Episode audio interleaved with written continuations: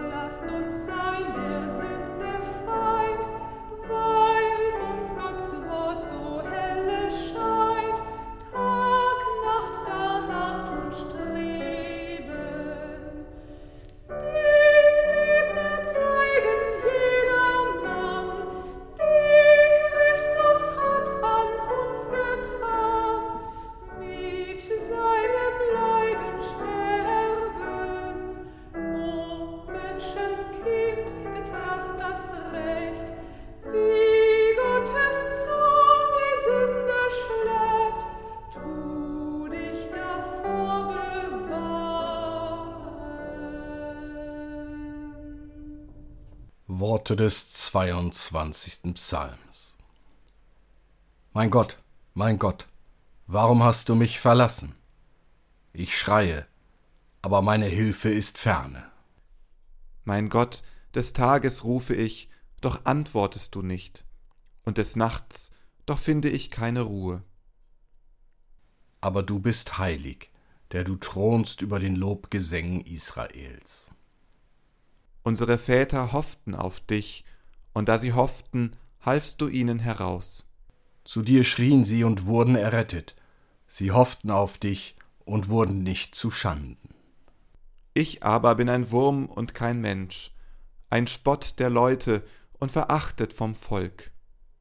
Alle, die mich sehen, verspotten mich, sperren das Maul auf und schütteln den Kopf. Erklage es dem Herrn, der helfe ihm heraus, und rette ihn, hat er Gefallen an ihm. Sei nicht ferne von mir, denn Angst ist nahe, denn es ist hier kein Helfer. Meine Kräfte sind vertrocknet wie eine Scherbe, und meine Zunge klebt mir am Gaumen, und du legst mich in des Todes Staub. Sie teilen meine Kleider unter sich und werfen das Los um mein Gewand. Aber du, Herr, sei nicht ferne, meine Stärke eile, mir zu helfen.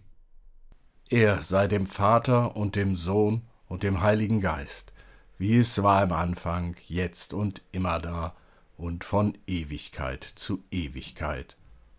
Amen. Lasst uns beten.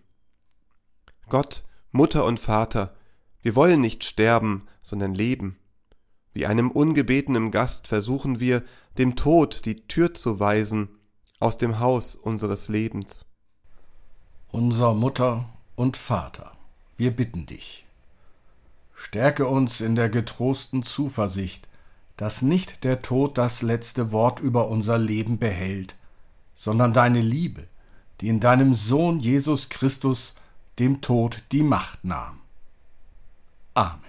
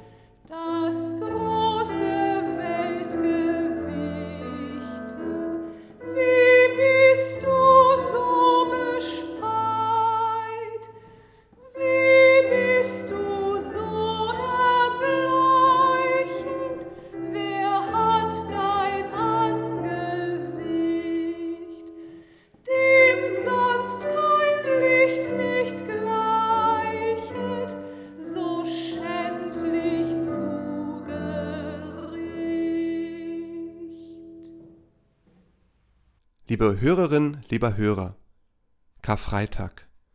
Die Mächtigen zeigen, was sie bereit sind zu tun, um an der Macht zu bleiben.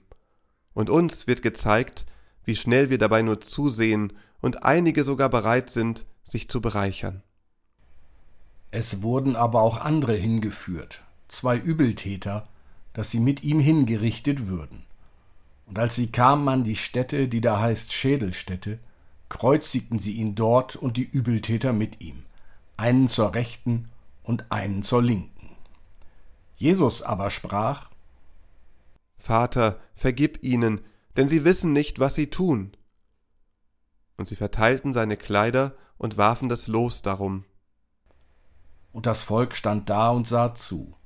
Aber die Oberen spotteten und sprachen, er hat anderen geholfen, er helfe sich selber, ist er der Christus, der Auserwählte Gottes. Es verspotteten ihn auch die Soldaten, traten herzu und brachten ihm Essig und sprachen, Bist du der Judenkönig, so hilf dir selber. Es war aber über ihm auch eine Aufschrift, Dies ist der Judenkönig. Aber einer der Übeltäter, die am Kreuz hingen, lästerte ihn und sprach, Bist du nicht der Christus? Hilf dir selbst und uns. Da antwortete der andere, wies ihn zurecht und sprach Fürchtest du nicht einmal Gott, der du doch in gleicher Verdammnis bist? Wir sind es zwar mit Recht, denn wir empfangen, was unsere Taten verdienen, dieser aber hat nichts Unrechtes getan. Und er sprach Jesus, gedenke an mich, wenn du in dein Reich kommst. Und Jesus sprach zu ihm Wahrlich, ich sage dir, Heute wirst du mit mir im Paradies sein. Und es war schon um die sechste Stunde, und es kam eine Finsternis über das ganze Land bis zur neunten Stunde, und die Sonne verlor ihren Schein, und der Vorhang des Tempels riss mitten entzwei. Und Jesus rief laut, Vater, ich befehle meinen Geist in deine Hände. Als er das gesagt hatte, verschied er. Als aber der Hauptmann sah, was da geschah, pries er Gott und sprach, Fürwahr, dieser Mensch ist ein Gerechter gewesen. Und als alles Volk, das dabei war und zuschaute, sah, was da geschah, schlugen sie sich an ihre Brust und kehrten wieder um. Es standen aber alle seine Bekannten von ferne, auch die Frauen, die ihm aus Galiläa nachgefolgt waren, und sahen das alles. Liebe Hörerin, lieber Hörer, Wer sich an Karfreitag auf eine Predigt einlässt, der oder die weiß, worauf er oder sie sich einstellen muss. Mag der Predigtext an jedem anderen Sonntag überraschend kommen, heute ist klar, was Thema sein wird. Karfreitag. Da gibt es nichts drum herum zu reden. Da gibt es nichts auszuschmücken oder zu beschönigen. Am Karfreitag ist Jesus mit kräftigen Hammerschlägen und stabilen, handgeschmiedeten Nägeln durchbohrt und ans Kreuz geschlagen worden. An Karfreitag sage ich da dieses Ja zu Jesus in Gedanken und Worten, weil ich verstanden habe, was passiert ist? Ist es mir klar, was Jesu Tod mit mir zu tun hat? Das kann mir klar werden, wenn ich folgende Frage bedenke. Warum haben sie Jesus getötet? Der hat doch nichts getan. Oh doch, er hat etwas getan. Er hat das getan, was kein mit Macht ausgestatteter König, Herrscher, Diktator oder wie wir selbst ernannte starke Männer sonst noch nennen, gern sieht oder gar hört. Jesus hat die Macht in Frage gestellt. Er hat darauf aufmerksam gemacht, dass kein Mensch das Recht hat, sich über andere zu erheben. Jesus hat darauf aufmerksam gemacht, dass es nur einen geben kann. Gott. Dieser Hinweis ist aber zu allen Zeiten den sogenannten starken Männern ein Dorn im Auge. Sie wissen, dass es wahr ist. Doch allen, die es wagen, diese Erkenntnis anzusprechen oder auszusprechen, drohen sie mit Strafen bis zum Tod. Der Vorwurf des Hochverrates ist dann ein gern genommener Sachverhalt, der dazu dient, die unerwünschte Stimme zum Schweigen zu bringen. Heutzutage wird auch gern zu Vorwürfen wie Terrorismusunterstützung, beispielsweise in der Türkei, gegriffen. Auch der Vorwurf der Spionage wird gern genommen. Gotteslästerung zieht immer in Staaten wie Saudi-Arabien oder dem Iran. Auch zu Russland, China und Nordkorea könnte einiges gesagt werden. Die starken Männer, sie stützen ihre Macht mit den Säulen Ungerechtigkeit und Gewalt. Ihre dritte Säule sind die Leckerlis, die sie denen hinhalten, die nicht so recht wissen, was sie tun sollen. Und greifen diese nach den Leckerlis, dann sind sie plötzlich Teil dieses Systems aus Ungerechtigkeit und Gewalt. Ja, sie werden zu Stützen dieser sogenannten starken Männer. Jesus ist so gefährlich für die sogenannten starken Männer, weil er den Zuckerguss von den Leckerlis entfernt und sichtbar macht, ja erfahrbar macht, dass jedes Leckerli nur ein bitterer, herber Stängel ist, der die Ungerechtigkeit und Gewalt in uns einpflanzen möchte. Zur Zeit Jesu gehörten auch öffentliche Hinrichtungen zu den Leckerlis. Auch in späteren Zeiten ließen sich Menschen ebenso von öffentlichen Hinrichtungen gern unterhalten. Was sind die Leckerlis unserer Tage? Was bringt dich und mich dazu, sogenannten starken Männern auf den Zuckerleim zu gehen? Sicherlich ist es bei dir und mir unterschiedlich. So wie die Menschen unterschiedlich sind, so springen sie auch auf unterschiedliches an. Gibt es etwas, das vor den unterschiedlichen Leckerlis schützt? Natürlich. In der Frage Fürchtest du nicht einmal Gott, der du doch in gleicher Verdammnis bist? finden wir die Antwort. Die Furcht Gottes schützt. Liebe Hörerin, lieber Hörer, beim Formulieren dieser Worte war mir klar, dass der Widerspruch erst einmal groß sein wird. Furcht Gottes! So etwas könne heute nicht mehr gesagt werden. Gott ist doch die Liebe. In der Tat, dies ist kein falscher Satz. Gott ist die Liebe. Doch Gott zeigt seine Liebe durch Jesus, durch Jesus am Kreuz. Fürchtest du nicht einmal Gott, der du doch in gleicher Verdammnis bist? Wenn wir statt Furcht den Begriff Ehrfurcht verstehen, dann trifft es das, was ich sagen möchte.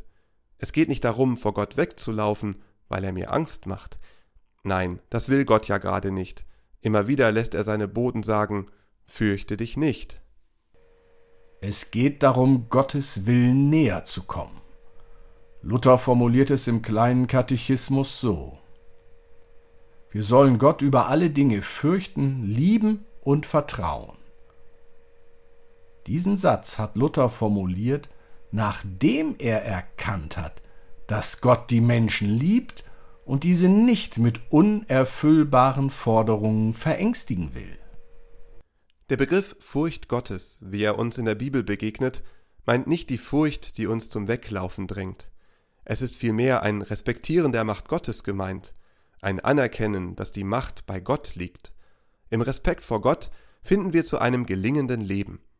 Der 111. Psalm formulierte es so Furcht vor Gott ist der Weisheit Anfang.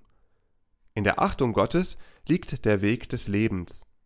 In der Achtung seiner Schöpfung seiner Geschöpfe finde ich das, was mich vor allen falschen Verlockungen schützt. In der Achtung, in der Anerkennung Gottes finde ich die Liebe Gottes. Die Liebe Gottes ist es, die mich schützt. Amen.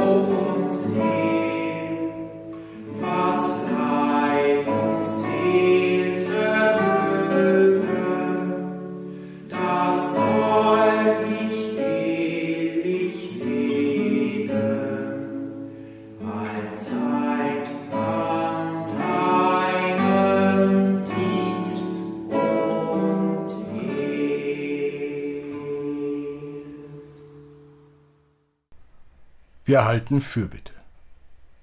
Gott, Mutter und Vater, es ist oft so dunkel, so leer in uns, wenn der Tod nach dem Leben eines Menschen griff, der unserem Herzen so nahe war. Wir begreifen dann, was es heißt, sterben zu müssen, begreifen, was es heißt, leben zu müssen im Angesicht des Todes. Unser Vater und Mutter, Du hast uns einen neuen Himmel, eine neue Erde verheißen, dass du dann alle Tränen abwischen wirst von unseren Augen, dass kein Leid, noch Geschrei, noch Schmerz mehr sein wird, dass auch der Tod nicht mehr sein wird, hast du, unser Gott, uns verheißen. So bitten wir dich, lass uns auch in dieser alten Welt im Glauben an deinen Sohn Jesus Christus, der den Tod überwand, immer wieder etwas von deiner neuen Schöpfung erfahren. Amen. Lasst uns gemeinsam mit den Worten unseres Herrn Jesus Christus beten. Vater unser im Himmel, geheiligt werde dein Name, dein Reich komme, dein Wille geschehe, wie im Himmel, so auf Erden. Unser tägliches Brot gib uns heute, und vergib uns unsere Schuld, wie auch wir vergeben unseren Schuldigern. Und führe uns nicht in Versuchung, sondern erlöse uns von dem Bösen. Denn dein ist das Reich und die Kraft und die Herrlichkeit in Ewigkeit. Amen.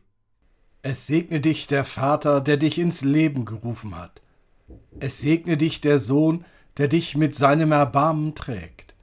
Es segne dich der Geist, der dich tröstet und lebendig erhält, jetzt und in Ewigkeit.